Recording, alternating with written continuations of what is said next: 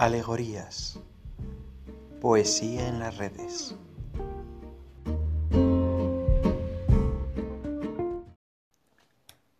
Porque la belleza, Fedro, tenlo muy presente, sólo la belleza es a la vez visible y divina, y por ello es también el camino de lo sensible.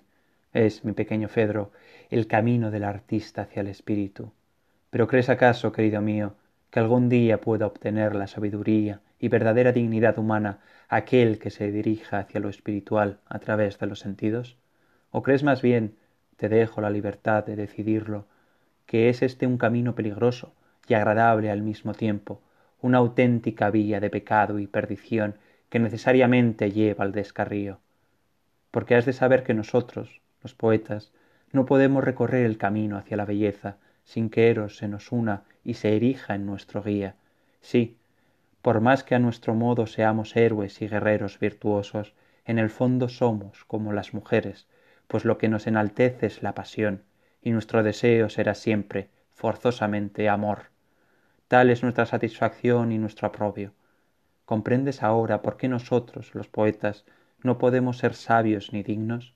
¿Comprendes por qué tenemos que extraviarnos necesariamente y ser siempre disolutos, aventureros del sentimiento?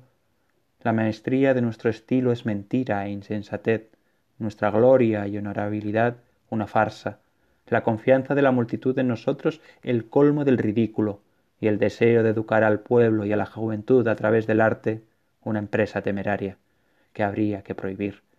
Pues ¿cómo podría ser educador alguien que posee una tendencia innata, natural e irreversible hacia el abismo? Quisiéramos negarlo y conquistar la dignidad pero donde quiera que volvamos la mirada nos sigue atrayendo. De ahí que renunciemos al conocimiento, pues el conocimiento, Fedro, carece de dignidad y de rigor. Sabe, comprende, perdona, no tiene forma ni postura alguna, simpatiza con el abismo, es el abismo. Por eso lo rechazamos, pues con decisión y nuestros esfuerzos tendrán en adelante como único objetivo la belleza, es decir, la sencillez, la grandeza, un nuevo rigor, una segunda ingenuidad y la forma, pero la forma y la ingenuidad, Fedro, conducen a la embriaguez y al deseo, pueden inducir al hombre noble a cometer las peores atrocidades en el ámbito sentimental, atrocidades que su propia seriedad, siempre hermosa, condena por infames, llevan también ellas al abismo, a nosotros los poetas, digo, nos arrastran hacia él, dando que no podemos enaltecernos sino solamente entregar al vicio. Y ahora, Fedro, he de marcharme. Tú quédate aquí, y sólo cuando ya no me veas, márchate también.